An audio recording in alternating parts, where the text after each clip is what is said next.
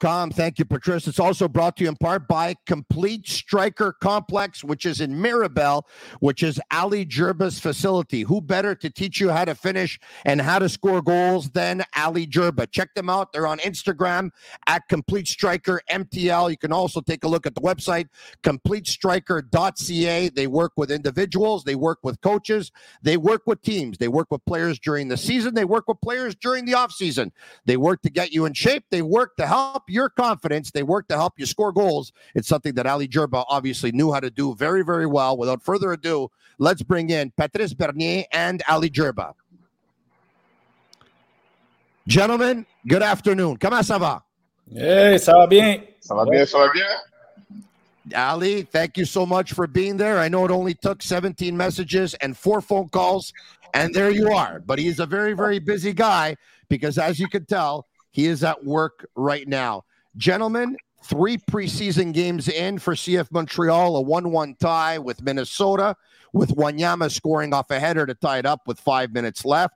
A 2 1 loss versus Atlanta United in a game that lasted 120 minutes. The goal scorer there is Yankov. And a 6 2 loss versus Colorado, who has really improved their team a lot in the offseason. Goals by Yankov and Saliba. Guys, as former players, should we put any anything into preseason games at all? Ali, I'll start with you. to be honest, uh, maybe uh, Patrice will back me up with that. Uh, but first of all, I just want to say thank you, Tony, for having us. It's a pleasure. We know we, we share passion in soccer. And uh, like I was about to say, you know, the preseason doesn't mean it's more about get ready to uh, is a preparation to get ready to uh, uh, the main event is the, the beginning of the season. Me most of the time is that's where you try stuff you, you do certain correction. Doesn't mean much but we, we, the, as a coach you start getting the picture of what you want to do uh, or what you want to put on the beginning of the season. Patrice? Yes uh, for me, no, I don't think the results really matter, especially if you look at the last game against Colorado. The last group they had on the field, it's not to say that uh, they weren't good, it's just they really just had Wanyama and Piette, who are the very experienced players. The rest were a lot of young players. You have Alessandro Biello, who's not really signed yet. So more mistakes were probably made against a, a more veteran group that Colorado had on the field. Uh, what I liked about the the game against Atlanta is you could see a little bit more of what the ideas of Laurent Courtois was going to put out, and and as you read the echoes of the, the what the players are saying is they're enjoying themselves. They feel that they're connecting again uh, to ideas, and especially the coach that seems to uh, everybody seems to really like him. At least right now, the honeymoon is uh, still really going on and being very good. So I'm not a I'm not a, afraid or worried about the results, but definitely there is some things that are happening, goals that are taking that they may have to uh, work out those quirks because once the season starts, the points start counting. Now preseason, uh, you know that you don't count the victories or the losses, uh, but once the season starts on the 24th, it will be really interesting to see if they worked out some of these quirks. Patrice, thanks so much for joining us on the Sick Podcast CF Montreal Talk. Uh, we're going to be going live on Tuesdays for the most part, us three. And uh, what a beautiful addition uh, to our team here. Uh, you were not with us last year, so I will tell you something that Ali and I talked about last year. We can tell early on that Hernan Losada was just not a fit for this team. He was getting away some of the principles and playing philosophy that Wilfred Wanyama had, uh, that, the pardon me, Wilfried Nancy had put in one year before. And sometimes it takes time for people to talk because when someone is in place, you can't. And when they're gone, well, in an article by J.F. Teotonio of La Presse newspaper, Laurent Ciman says, We're trying to gain back the principles that we used to have under Wilfried Nancy that we lost under Hernan Losada. So you can tell that Laurent Ciman was probably not uh, the president of the fan club with the playing philosophy last year, but it looks like there's a lot of excitement with Laurent Courtois, who seems to be a great choice because a pupil under the school of Wilfried Nancy. They were working hand in hand. Laurent Courtois with Columbus Crew's reserve team. Of course, Wilfried Nancy with the number one team of the Columbus Crew. So I think we can expect a continuation of Wilfried Nancy. But my question to you, and Pat, I'll start with you, is they had a playing philosophy which took about a year and a half to build under Wilfried Nancy. It was a well oiled machine by the end of the season and into the playoffs. And then that all stopped, and they go completely the other way with Hernan Losada. Getting back those principles, that playing style, those habits, those automatics. Is it like riding a bike for players, or will it still take an adjustment period under Courtois to get back what they had under Nancy? Yeah, the, uh, good question there. They're definitely going to have to have an adjustment because let's be honest, some of the players that were there with Nancy or have left. Rudy Camacho is not there anymore. Some of the right left backs, Zach Brault-Guillard is not there. Raheem Edwards is going to have to adjust. Ruan also.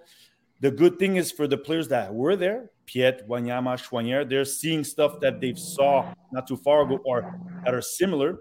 Uh, but there's a lot of new faces also. Bianco, Coccaro, Martinez, all these people weren't here two, three years ago. So he's going to need time for it to gel and to fit those ideas, even though the philosophy of the club is to play that way. The pieces that are there now weren't there two years ago. Uh, it's just you're happy that you have good pieces like Waterman will be most likely the guy central in the at the back, Piette, Wanyama, uh, Choinière. So, but the others, for a lot of them, they weren't there two years ago. So they're going to enjoy the football. But before they start connecting, I feel we're like kind of like Wilfried Nancy two years ago. You're at that beginning part, that honeymoon phase that the players still have to fine tune things of the cohesion and the way of playing, and sometimes even daring because he's asking them to play very short, where some players were maybe not that comfortable where they were playing before at their other clubs. Ali, I want to ask you a question about Coccaro. Being a former striker yourself, obviously, this is your area of expertise. Uh, but before I do, why don't we bring up an article by Nicolas Landry, who tweeted it uh, with RDS and RDS.ca. It was a fantastic piece by Nicolas, by the way, who said in his conversation with Coccaro Coccaro revient sur son enfance dans un milieu modeste. Coccaro looks back at his youth in a very humble uh, um, upbringing. Sa progression avec les moyens du bord, le travail qu'il a dû abattre pour arriver où il est, où il est. Uh, his progression and all the hard work for him to get to where he got. Je sais d'où je viens je connais les sacrifices que j'ai dû faire pour arriver ici. Personne ne m'a jamais rien donné. Ma grand-mère, je ne la vois qu'une fois par an. Même chose pour mes neveux. Coccaro says, I know where I come from, and I know the sacrifices that I've done to get to where I am. No one ever gave me anything. My grandmother, I see her once a year. It's the same thing for my nephews. À ce moment, il hésite, baisse les yeux et enfonce sa tête dans ses mains. Il pleure. Il sèche ses yeux avec ses mains, s'excuse à pleurer, s'excuse encore. Il finit par expliquer que plus tôt dans la journée, il a appris le décès soudain d'un de ses amis en Uruguay. At this moment, he lowers his head, he closes his eyes, he puts his hands um, over his head, and he starts to cry. He wipes off his tears. He apologizes for crying and apologizes again. He later tells us that earlier in the day, he found out that one of his friends had passed away in Uruguay. On laisse beaucoup de choses derrière pour ce qu'on fait. We leave a lot behind for what we do. Soupire-t-il with a long breath. Autour de la table, on est tous un peu sonnés. We're all rattled at the table watching a very emotional Coccaro. On lui serre la main en le remerciant et en lui souhaitant la meilleure des chances pour la saison. We shake his hand. We wish him all the best for the season. Il avait déjà retrouvé le, série, le sourire quand il nous dit au revoir. He started to smile again once he got up and left. Um, just by those words, we already heard he's an energy player, high press, he'll press a lot. He's an energizer bunny you can tell that this guy really wears his heart on his sleeve, Ali. Of, of course, you know, people, you know, coming from um, Honduras, it's it's not a it's not an easy place to to live. Uh, like different country in the uh, in the world, and has Uruguay, a, has Uruguay. A, uh, Uruguay, sorry, uh, it's, Yeah. it's a difficult it's a difficult uh, difficult place in the world to to come from, and you know, uh, has a any athlete uh, leave some tr- uh, a lot of things behind to take the career, then they decide to uh, to follow their dream. So for me, is what it drives you to be a good uh, to take your energy from somewhere. Athlete. So for me, it doesn't mean that it's gonna have a it's gonna be a good forward or bad forward. So you already have the basic of, of being a good athlete on the field. So for me now, the next question is: Are we gonna find the same? Uh, we're gonna bring him to his best, get the the ball the way that he likes it. That we're gonna understand what he want to do because that's what it is as a forward. Because if you don't have the connection with your midfield, or if you, the people they don't know around you what you like, what you don't like, or what kind of, what makes you uh, uh, uh, a player that you are, it's gonna be very difficult for him. But I think that with what is is been through, he know how to manage those type of situations. That's my opinion as a as a forward. Ali, one more uh, for you before we go to Patrice, and that is modern day soccer. A lot of coaches like their forwards link up plays They like their forwards. They like to have one who presses, one who does the running. And I think last year, the strikers they had, whichever one was chosen to do that work, kind of was taking them out of their comfort zone a little bit. Wanted to be probably closer to goal, wanted to be more in the box, wanted to be more of a finisher. Coccaro is this guy now. We're told that he's going to do the dirty work. He's going to press. He's going to put pressure. He's going to try and create turnovers. As a striker yourself, how did you like to play? Did you like to play alone, or did you like to have someone alongside you like this that would do that running for you? First of all, if you're forward, you have to like running. you have to like being uh, doing the work because you're the first line of defense modern soccer, you have to be the first line of defense. So for me to be like, oh, I like to just sit down in front and wait for the ball to come to me. No, it doesn't exist no more. Regardless how how, how you are, you have to move. You have to be able to contribute to the team. So for me, it doesn't really mean then you have to do that. They have to find a combination where both of those forward, one sometime I have to do the work, uh, the other one have to be in front of the net, and vice versa. You cannot have modern soccer to be like me. I'm just special of doing this. So for me, it doesn't make sense. And he's gonna be the one who's gonna be the dirty work because when you do the dirty work and you start going farther, far away from the goal, it's difficult for you to score from there. So for me, if he's doing that hard work, he's gonna be on the flank. You're gonna be on the midfield. When you're gonna have a time to be in front of the goal to score. So me, for me, is that yeah, is a is a is a player who have all that pa- package, so it can be anywhere you want to be now. So I don't think then it's just that forward is going to be the dirty one.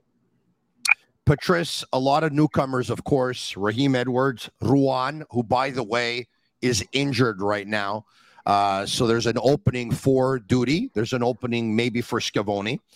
Coccaro, Martinez, who of course is always not at 100% either. He's a little bit behind right now.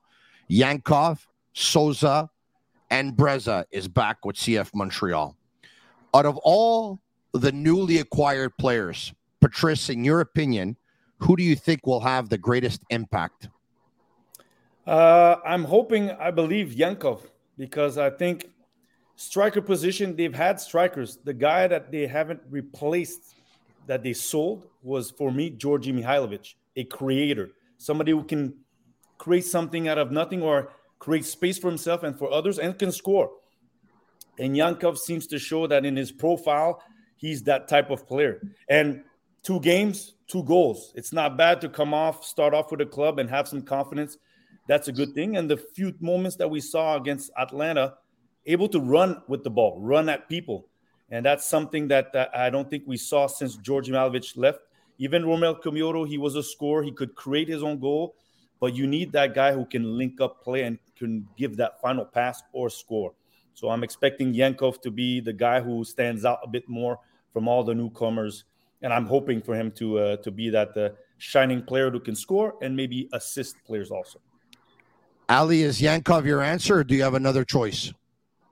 I'm gonna go with a pure pure forward.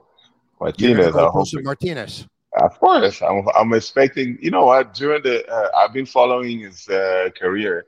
He came with Atlanta with that fire on his eyes. For me, is is unbelievable. So I hope then he can bring us that little bit of uh, Atlanta, so I can get exciting again. So I'm hoping for him to be a difference maker. Ali, we know here's a player who had a torn ACL. Uh, he had surgery. I, I, believe it was done in Pittsburgh, which a lot of players go to Pittsburgh because there's a specialist there. Uh, at one point, he was out of the lineup again, where I think they tried to clean up that same knee. Um, we know that it takes players sometimes about two years before they start to feel themselves again after an ACL injury. Uh, once again, he's behind on his fitness right now. Here's a piece Raheem Edwards talking about Josef Martinez in La Presse newspaper with um, uh, Jeff Teotonio. Uh, le gars est un buteur qui a fait ses preuves, qui t'amène ce but dont tu as besoin. On est content de l'avoir. The guy's a scorer, says Raheem Edwards. Um, he gives you that goal when you need it. Um, we're happy to have him. Quand tu regardes son premier entraînement, when you watch his first training, tu vois qu'il n'est pas encore à son maximum. You can tell that he's not at his maximum fitness right now. Mais quand, mais qu'il est quand même très fort, but he's still very strong. Tu vois à quel point il prend l'entraînement au sérieux et ça, c'est contagieux. You see at what point he takes training seriously, and this is contagious. Ali, I guess by answering what you answered, I already know where you're going with this, but once Martinez gets to 100% of his fitness and his form, will he, in your opinion, be more impactful, more significant as a starter on this team or as a super sub? I do believe it can be both because you have a lot of experience. So uh, the guy have a lot of experience. If you're starting with not, I think then he's gonna come and he's gonna be a different maker, for for my opinion, because everywhere that he's been, he's, he's been scoring. So scoring is you don't see a, a, a, a natural goal scorer like him more. So it's very difficult. Now you see those hard workers that can still score goal, but him, that's what you see from that little space for that uh, that complicated stuff. He can score a goal. So for me, I I do believe that he can do both.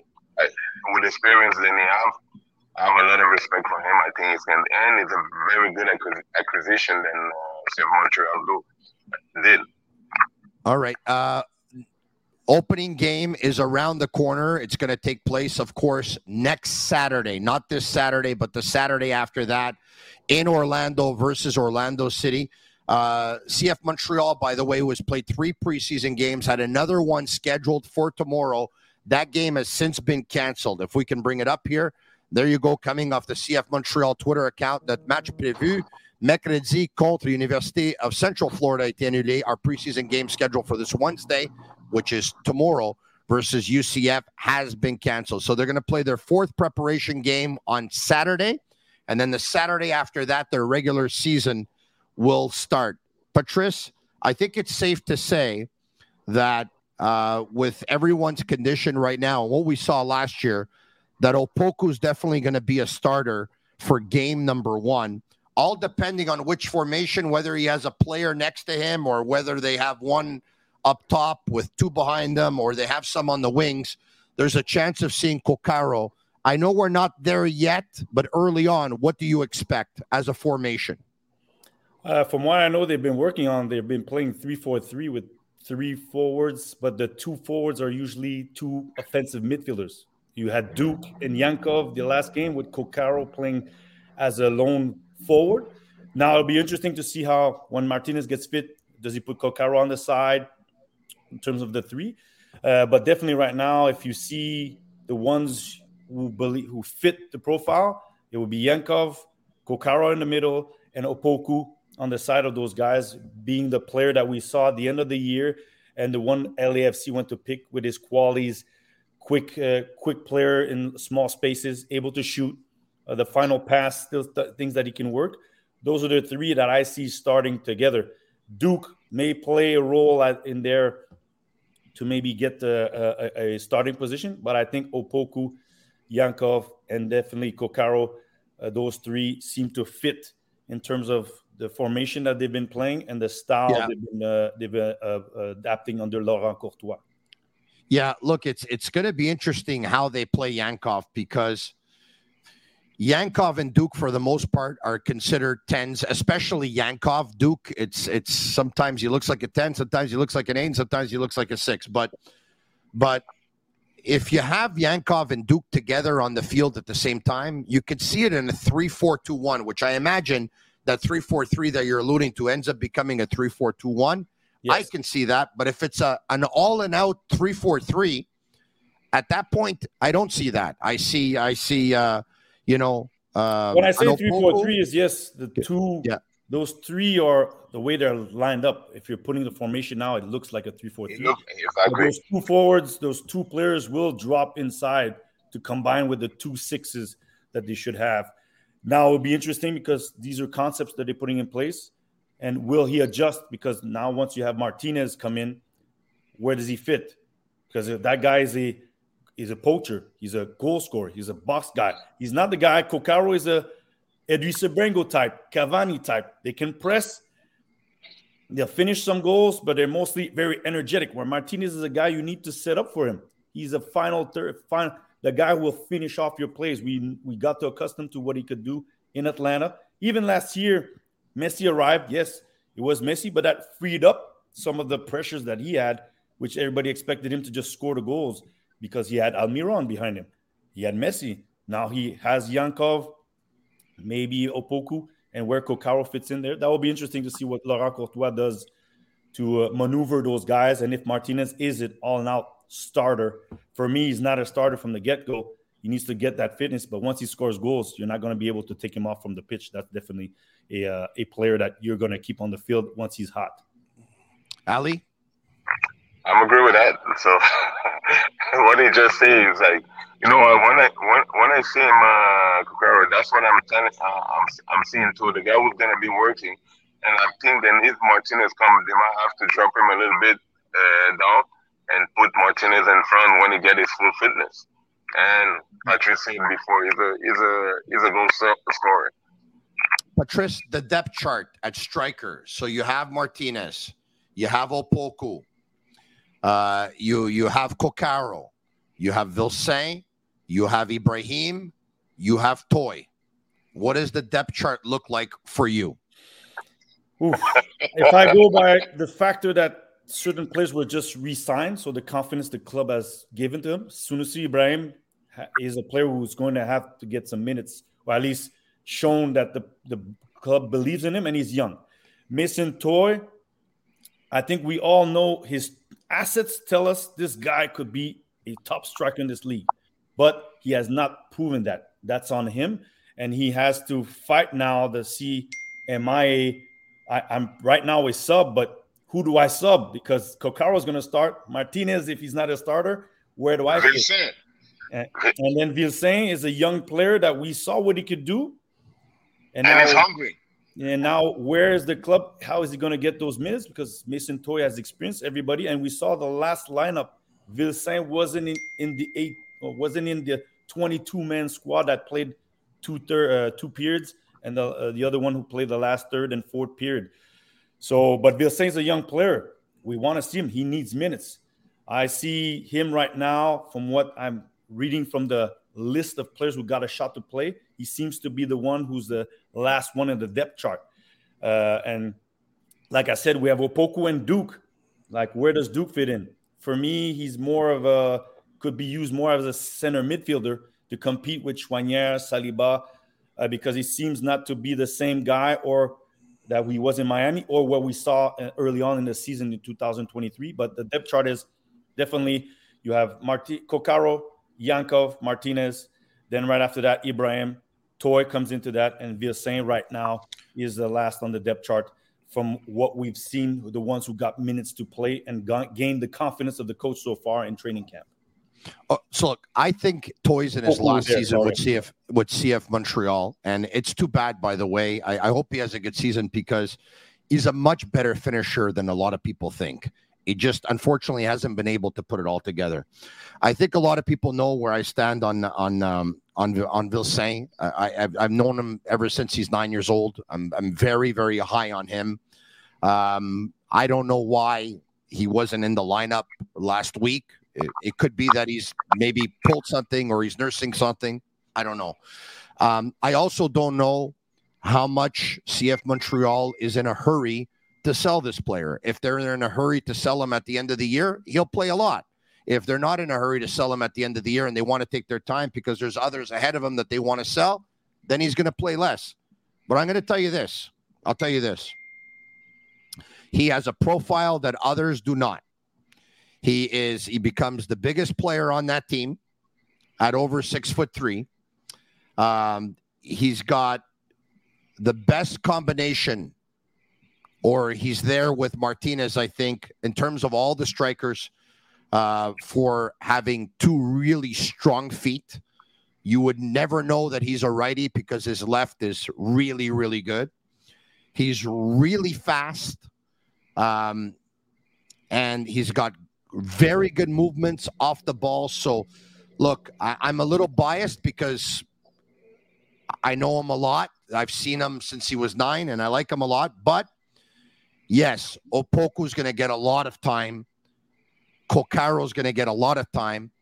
And if Martinez becomes healthy, he's going to become a fan favorite, and it's going to be hard not to see him as a starter. So it's going to be quite the juggling act, Ali, for Laurent Courtois. But based on what you were saying, uh, you brought up Vilsaint's name. I think you're pretty high on him too. You know, not um, I think you have a great potential. I think he's a very good player. and he have a great potential. You have a, a lot of things to work on as uh, as a as a forward, and uh, uh, that's for, for me. Is I think it's a forward who has the highest potential. But again, having the highest potential and making your chance to play is two different things.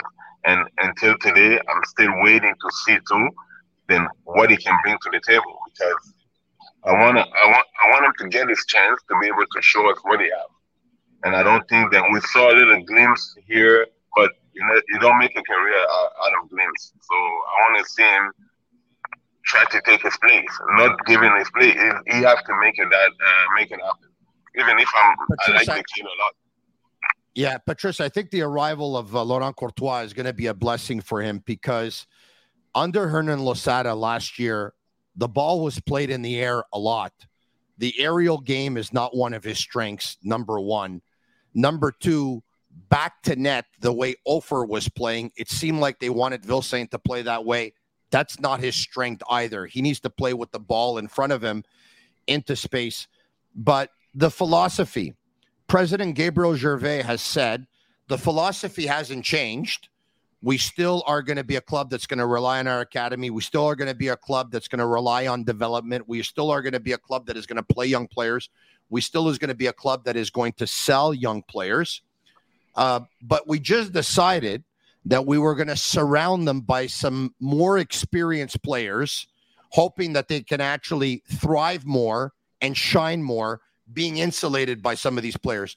Your thoughts on that philosophy? Because it's one that – I was clamoring for since a year ago. Yeah, I think we all noticed last year you were the second youngest team in the league.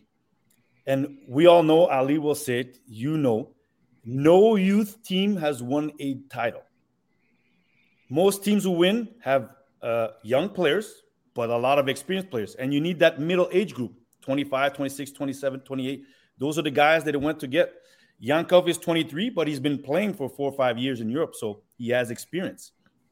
So you need to make those young players are good, but you saw last year when it went well, those guys can thrive. But when it's not going so well, especially when they lost Rudy Camacho and they weren't using Wanyama anymore, so that veteran leadership is doesn't feel that they have the weight to help those young players.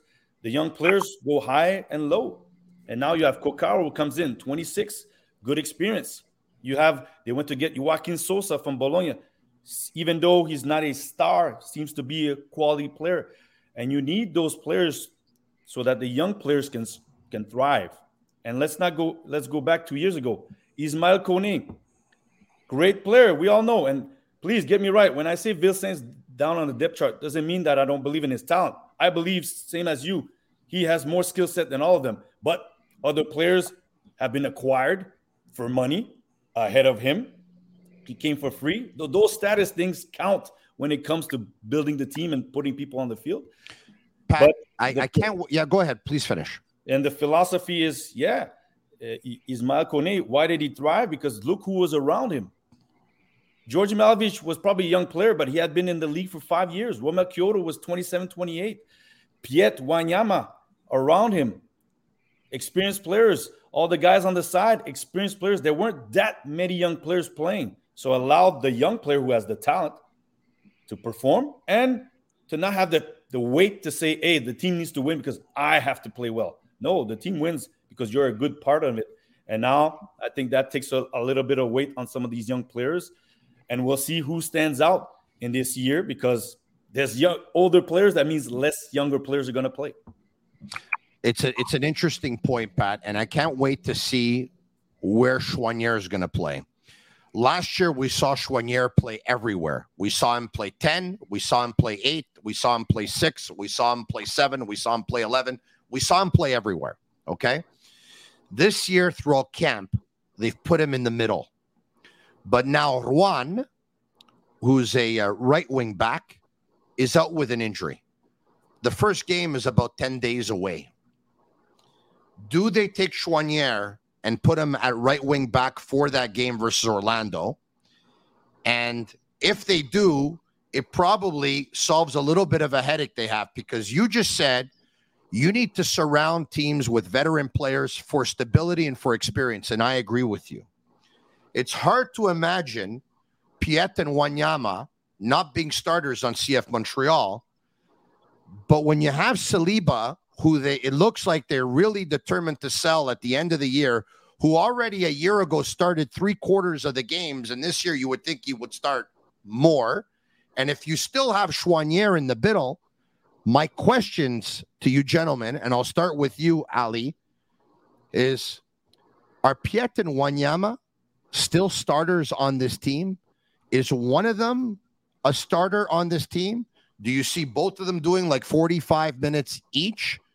And will there be missing some leadership if they both happen to be off at the same time? Ali. My my, my answer will be me. The, my first pro- problem is to see why Wanyama didn't play last year. I don't know if it's because the uh, the club feel a type of way, or it was the coach who was feeling a type of way. Because I I do believe Can, that can I give you them. my opinion from the outside to answer Yes. that question? yeah, I believe he didn't like the style of play and it was not a fit for him because the fit under Wilfried Nancy was the ball did the running, and under Hernan Losada, it was the players who were doing the running. And Wanyama at this stage of his career, he doesn't want to run all that much. He's used to having the ball do the running, and I don't think he he fit in very well. And I think because of that, he let Losada know about it and he said, Hey, we can't keep on playing like this at 100 miles an hour. And Losada didn't like anyone who questioned his playing philosophy or anything he did last year. And Wanyama was in the doghouse where at one point he hadn't started a game in like two and a half months. I think if Courtois shares the same philosophy as Nancy, which of course we're hearing that they do, that But- Wanyama will look more comfortable this year. But the big question will be do you really want to invest a lot in Wanyama's playing time, knowing he's going to be gone at the end of the year, and you want to end up selling Saliba and possibly Choinière down the road? but but my question is, uh, Wanyama, how much is costing the the club right now? About 1.8 million? Thank you. You want to sit that on the bench? They did last year. But the la- last year, I don't know what the objective is. At least me, I if know, a but- guy, but- but- But hold on, Ali. Ali, if if he had 1.8 plays better than the other guys at 200 and 300, but if the other guys are playing just as good as him, if not better, and have more volume, and are going to have either going to be sold or have still a future with the club, this is where the challenge lies. Pat, But I'd love isn't to have your opinion. Go ahead, Ali. Yeah. yeah. but Yeah. because me, me, me, I will say it that way. It's a new, it's a new year, and Patrick's no, uh, Patrick knows it better than anybody than to be like, you know what? You have a new coach, you have a new philosophy, but me, I'm not agree with you guys saying that. Oh, because it, it, it- you have the same philosophy then with uh, with Fred, that means then he's gonna apply that. First of all, he have his own character, and Patrice know that even if you have some somebody philosophy, you come somewhere, you want to put your own touch. That's the little X then you guys need to put uh, on check because he's gonna come with his own touch. There's, Did there's he gonna- you didn't say though. Olivier wants this team to play the way they played under Wilfried Nancy. So And why? So why you got rid of not- Wilfried? Why you got rid, rid of Wilfried now? See if you want to what? You want to copy, or you want to the real deal? No, but now the another story is uh, will did Will Wilfried Nancy want to stay? I think they wanted to keep him. That, that's another story. But But that's what to I'm, I go. Wanyama- I go. Go. Go ahead, Pat. Going back to the Wanyama is, yeah. Uh, then after that depends on what the club wants because the club still wants to sell, and Nathan Saliba has shown that he could play at this level. So at certain extent, is the young kid, if he can play and he deserves to play, will play. And I take it as let's take Columbus. You have Aidan Morris, Darlington Nagbe. Aidan Morris is the kid that they potentially would want to sell, and he's now an, a U.S. international. But yet, on paper, if you say who's the best midfielder, just on paper, everybody's going to say it's Victor Wanyama. Two years ago, he was literally probably MVP and one of the best midfielders in the league. Now it's a good question that he's going, he's in last year. So will the club want to prefer Nathan Saliba to play? Now, who plays next to Nathan Saliba? Mathieu Choinière, Samuel Piette, or Victor Wanyama? And in training, we will see. But I believe that they're still going to demand from this team to play with a higher press. So will Victor Wanyama be able to apply apply that? Last year was we also it was a transition game. It didn't fit his style. You said it right, Tony. It wasn't his style of play at his age and the way he plays that suited his game. Now, what they're going to demand from those two sixes is to have some sort of volume also. So that's where do, does Victor Wanyama play on a regular basis? Meaning, does he start every game? That's where I'm not so sure about that. But I do know Victor Wanyama is an important piece, and he's going to help that team fit uh, during the season. I have a feeling that Wanyama and Piette are probably going to end up playing like 45 minutes each type of thing. That's maybe. I, that's I don't believe they'll be but, together on the field. Also, that's for that. Okay, but having said that, I have a question. So we we know that Piette is a six. And we know that Wanyama is a six. We know that Choinière can play anywhere, but possibly his best position is an eight. That's what I think they're seeing right now in camp. So it begs the question Patrice Bernier, is Nathan Saliba a better eight or a better six? Then, uh, oh, you mean by himself? I think Nathan Saliba is a is a hybrid six, which he's more of an eight. eight. That can become an eight. Uh, because he can offer more than the other two that are pure sit down, sit in front of defense sixes. While Nathan is able to project himself forward, even though not necessarily with the ball, but he can make those runs and become an runs. offensive tool. Uh, and he's young. But it's an interesting 19. answer you're giving me here because the reason why I asked it, if you have some offensive players on top and you want to go offense heavy, you need to insulate that with defensive players. At that point, if you're a coach, would you risk having a Choinière and a Saliba who are probably two eights instead of having two sixes or a six and an eight? At the same time, if those players are known to be very good ball possession players, maybe it can work. Ali, how do you see it? That that's a good because, question, Tony. Because if you have that's, all offensive players and you have Saliba and Choinière, you're you're starting to be an unbalanced team a bit, no? you have to have a good uh, six who's going to be able to, Patrice know that who's going to be able to clean it and hold it down for them. And even that is going to be a, a very demanding uh, game you're asking to your six because if you have a two keep going uh, in front, you leave that big space open, and that's where you can get punished. So that's an interesting question. I don't, I don't think that you see them both play at the same time as a number eight. This is what we know we're talking about all like we know that Choinière can be an eight. We know that Saliba can be an eight. We know that Zouhir is an eight. We know that Piette is a six. We know that Wanyama is a six. We know that Iliadis is a six. We know that Ruan is a right wing back. We know that Lappalainen's a right wing back. We know Choinière can play right wing back. We know Duty's a right wing back. We know Schiavoni, after his uh, recent stint in Bologna, can play right wing back as well, who, by the way, was previously formed as a midfielder. Midfielder, yes. You have you have uh, on the left you have Raheem Edwards, who's a left wing back. Uh, you have Lassiter, who's a left wing back. What am I getting at, guys? This team has depth. Yeah, definitely. And plus that, you forget year. you forget to mention Choinière can play goalkeeper too but I don't think I don't think Choinière personally. I don't think Choinière will be going on the right or the left as a wing back this year. I think he sits in the middle. Good question is Rida Zouhir has been used in the mid in the trio of offensive players.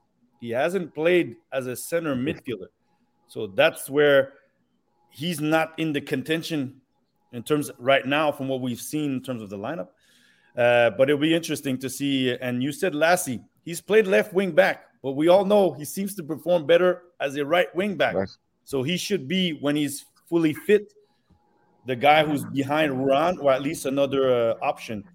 In the midfield, it will be interesting to see if they're able to put Choinière and Saliba together. I don't believe that will be the case. Tony, me, me I want to ask you a question. Yeah. Because Choinière is a player that I, you know what, I love to see him play because he's dynamic and you know what, he can play anywhere. Patrice just, you know what, make me think about the question is where, because I have a very big problem with him. Where are you going to find him a space on the field? He's going to be the jack of all trades again. But you know, the team MVP a year ago, he's, he's like the and and and by by the way, he's also become a fan favorite. He's going to play. He's going to play. play I, I see him changing positions. To potentially position his plays as a side by side as an eight to the six, or he plays in an offensive position. But I don't see him. Yeah. If he plays right back, is really because, you know, last game, who did they put right back? Ariel Lassiter. They didn't put Mathieu.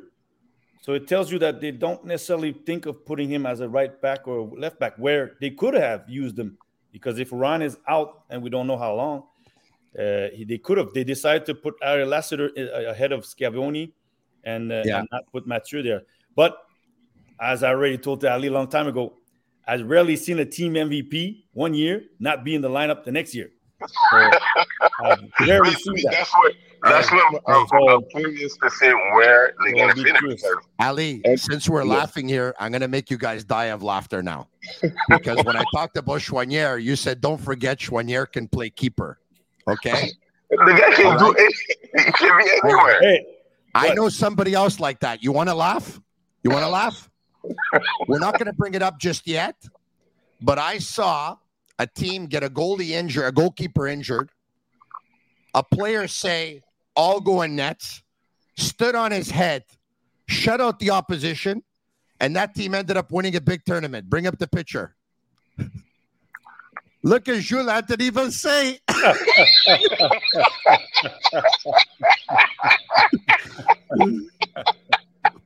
there you have it, front row with the goal, with the gloves on, and uh, uh, my son's in the back row there. Uh, you know, the second shortest one on the team, right behind uh, the assistant coach. But oh uh, that was a tournament where the goalkeeper got hurt, and Jules Anthony Vilsaint is so is an amazing athlete, guys. He can play number nine, he can play number ten, he can play seven, he can play eleven, he can play eight, he can play six. Uh, you know, he could he could play uh, fullback. He, he could play any position. I'm telling you. And they put him in goal. They put him in goal and they won the tournament with him in goal. He shut everybody out. It was unbelievable. All right, but but go. that's that's what I see when when the guy play like a like a forward.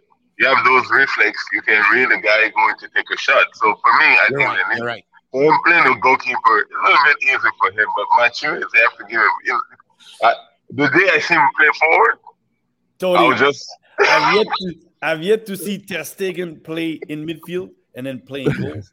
Once we see that, then football is another stage. That means everybody can play everywhere. We're not at United. No, but it, Ali made me laugh because he said, if you're a forward, you have those instincts, you can play goal. And all of a sudden, I got a visual of Ali in nets, and it just it doesn't. I, I can't see it. I can't see it. That's my truth.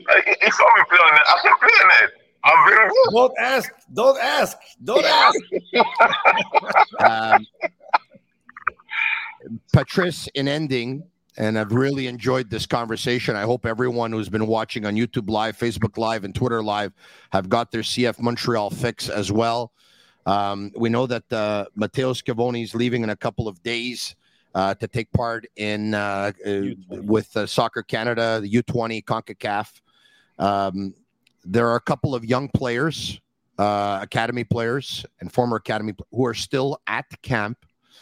But we just talked about this team having so much incredible depth, contrary to years ago. So much so that uh, Alessandro Biello is playing right center back at camp, and you talked about that game versus Colorado. Unfortunately, was put in a very uncomfortable position, and um, you know there's goals that went in. Uh, how do you see it if you were the club and you have these players who are young players who you want to retain? Uh, if you don't sign them, there's a risk of them leaving or signing with someone else because they're 18 years old and older. But if you keep them here and sign them, they might not get any minutes. They'll have to play their games with the reserve team, which they which may or may not be good for their development at this time. Or you loan them out, but if you loan them out, you have them far away and they're actually not training with the regulars every day. It's a little complicated. What would you do? Uh, the good thing you said Schiavoni, Alessandro Biello was at the under 20, and Sergei Kolowski, who's much younger than them. He's only 16, 15, and he's at the U20. He's an interesting player. But to go to Alessandro Biello, because he's probably more realistic to say that he, he might be their favorite, by the way, uh, out of all the players yeah. at the academy level right now. Sergey is very, very high. Yeah, he's done very well. 15, he bumped up to the 17. He played with the he played with the, the the, the reserve team also. So and he's been at camp. He was at the first camp uh, with the team and and he started a game. So that means that he's shown some promises. Promise. Yeah, it's a difficult question. The good thing is now in MLS, usually you can sign your homegrowns, and it doesn't really count on the cap. Now, the plan is or at least I would say the plan is if you have an Alessandro Biello, you know he's not going to play, and he's a center midfielder. For people who do not know this, he's an actual yes. center midfielder, and he will not play this year, maybe the next year. So if you do sign him, he needs minutes. The guys who don't get minutes now, I won't see you losing time because training at 16, 17 is very good. But if you have a potential a way out to get minutes somewhere else where they they gain the growing pains, because you mentioned it, he made a mistake but those are growing pains for a 17 year old. You expect them to make those mistakes, to play faster. So it'd be interesting to see if they sign him and then send him on loan.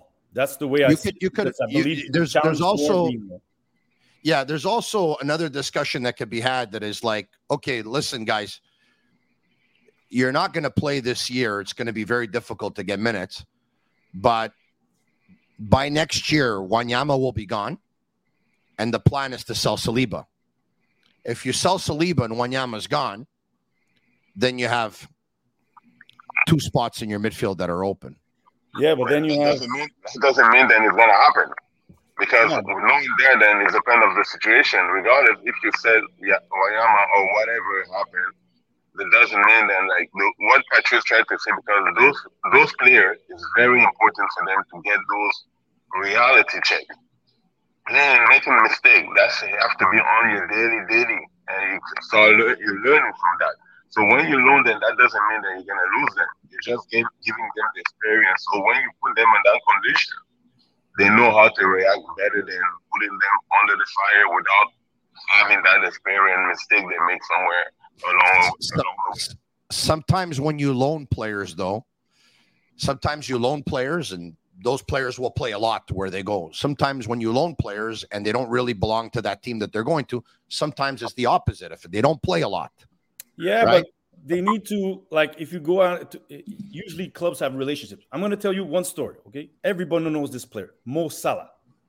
Who was Mo Salah bought by? Chelsea. He was loaned out to Roma. He ended up playing in Roma. Of course, we're talking about playing Premier League to Serie A, but I'm just saying in terms of the loan, he never really went out to play for Chelsea. He ended up having a good career. Now for CF Montreal, I'm not saying those players will not come or not come back, but you have understandings with clubs that you're sending out your top talent. When you send out your top talent, they know that player will fare with the top 18 and he'll gain minutes. He might not play 1500 minutes, but if he plays 800 minutes, it's 800 minutes more than if you would be at Montreal Impact, CF Montreal, and not playing at all, and maybe playing one game in a champion Canadian Championship and playing 45 minutes or 60, and learning to not be in Montreal. Montreal, Ali knows this. When you're here, you're a young player. You're playing for CF Montreal. You're already somewhat of a star, and you may assume that you have a position in the club because you were at the academy. You're part of Montreal. That you have a given right that you should play. But when you go away, you're not the CF Montreal Academy player. You're just another player that has to fight for his spot. I will take Sean Rea, Jonathan Sirois. They gain experience from there. Even though Sean Rea is not here anymore, he gained two years of playing and proved that he could play at the CPL and told the CF Montreal, I'm I'm ready for the the big stage. Now it's the coach Pat, make decisions. How much weight do you put on practice compared to games? I've always said that you cannot only study for the exam every day. Eventually, you have to take the exam. Exactly. So, right, practicing all week is studying, taking the exam is playing the game. For me, it's very important. At the same time, though, how many games can you play in a season? A season has 34 games plus whatever. So, but you're practicing five days a week. Some days you play midweek. So, on average, it's four and a half times. How many practices to how many games? So, is it more beneficial to loan out players? Well, they're well, they'll play in a league where they play 20 games compared to staying with the first team, not playing, but having 150 practices. No, but you but mentioned it. Those practices, those practices, they're still going to have them at another club. It's just they're going to have a higher shot. Not the same quality play. players, though, Patrice. Yes, but at the end of the day, you have to be a higher quality player in that group that you're going to be. So, do you want to be 26th, 27th, 28th? Not play at all? Because we all go out there hoping that you're going to be in the 11. And every day you know you're not going to be in the 11. Well, if you go to another club, 18 players, 19, 20, your shot to be in the 11 is much higher. And if you're a higher talent, because CF Montreal is sending you or a MLS team is sending you, meaning that normally you are somewhat on paper better than the players that are at that club already. And so that's the part where I believe, and I'm going to give you an example Samuel Piette. By the time he came to the CF Montreal, he was 22 years old, 23. He had already played 150 games professional, 16, 17 playing in Bundesliga 3, Bundesliga 2, went to Spain, third division, but he had the experience. He had the minutes. He had the situational that he played games. And then after that, with Canada, learning the higher level and came to MLS and being a proper, solid player in this league. But he had the games and he had the proof. Some of these players, they're not playing 17, 18, 19, 20. And then somebody else comes down the line who's 16 and is probably a higher talent and then starts playing ahead of you. You can only be a top talent so long. Then you just become a potential player of the squad. So that's where I believe minutes of playing or very important. Just being there and training, unless it was a 15 year old, 16 year old who really need to learn the professional ranks and just getting used to being around the professional for a year and then you loan it out the next year. But Alessandro Biello was already already going to training last year and be joining the group. Now he's in the group more often and he's played PLSQ so what's next for him is to be challenged more, which would be CP, which be CPL USL. Look at Rida Zouhir. He went on loan, showed that he was a higher talent than his USL guys. Now he just has to show that he's a higher talent than the guys that are in the MLS squad. So that's what I believe. Ali, last words to you before we let you go, so you can teach more players how to score. Hopefully, at complete striker in Mirabel, your your complex, your center. Uh, your thoughts? In, the thought coming to the CF Montreal. Development versus so loaning out a player so that he can play 20 games or practicing with the first team. We are gonna have the same approach than Bernier because we've been through the the experience. You know what? Anytime you ask me, if you ask me, you can wake me up and ask me, what do you think about the, uh, that? And the player has to understand that you need to start being a. You start by acting as a professional. And then you need to be on the environment of being a professional. That means what? You need to to come in day in, day out, how to prepare before a game and after the game. People they don't think that it's important that oh yeah, yeah, I'm training, I need to get I need to, I deserve to be on the field. No, first of all, you have to prove yourself to be on the field. And when you're on the field now, you have to act as a professional. Being a professional is what? you have to make sure that you know where to make mistake or not to make a mistake or to not having any type of mistake on the field. So the importance of me loaning a players or letting a player know that listen, I need you to have game. Some some coach they're very they're very uh, honest about it. And I've been to a situation that the coach told me, Ali, you're not gonna play this year. So ask your agent to be able to move somewhere. You can have a game. You're a good player, but right now, the guy that's scoring, I cannot create a space for you. So for me, I respect that a lot instead of somebody who keep me uh, uh, thinking that yeah, he's gonna put me, he's gonna put me in the long in my head. I'm not gonna be all right because actually, I, guys, the player the player that supports your point is Thomas Giraldo, who was here. He didn't play very much, and now you know he's in the CPL because he wasn't playing a lot, and so you do need to play. You're right about that, but you know there are examples once again of players who go to CPL and then it's hard to actually. Well, no, I'm not saying that it's the oh. exact perfect science, but I, yeah. I will just add when you said clubs over there. Once you send a player, if you go take Winnipeg, they sent Jonathan Sirois, it's Sean. Yeah, he had success.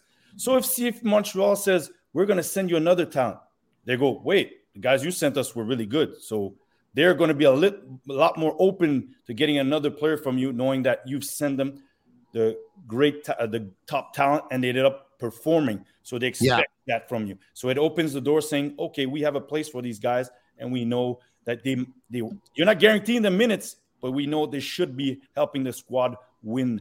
Because uh, at the end of the day, those coaches also they want to win in CPL. So you're, you're not lying. They're not going to bring anybody that's not going to help them to win. And Guys, most of those players, sometimes, yep. and most of those players, sometimes they say they, they think that being alone is a step back I, I, I don't believe so because then you you you take an experience and you have the opportunity to be playing every day. Very important. The Sick Podcast CF Montreal Talk brought to you by Energy Transportation Group, brought to you by Playground, brought to you by Enov Spar, and brought to you by Complete Striker. Patrice Bernier, Ali Gerba, a privilege and a pleasure for me. We'll talk to you again next week, next Tuesday, same time, same place right here on the Sick Podcast. Merci beaucoup, les guys. Thanks, uh, Tony. Thanks, everyone. Grand plaisir. Hey, I just said merci beaucoup, les guys. I never said that before in my life. I don't know why I just did all that. Franglais, franglais. See you, boys. Thank you. Thanks, everyone, for watching. Have a great day. See you. And that's a wrap. Hope you don't miss us too much until next time. Follow the Sick Podcast, CF Montreal Talk on YouTube, Instagram, Facebook Google Play, and Apple Podcasts.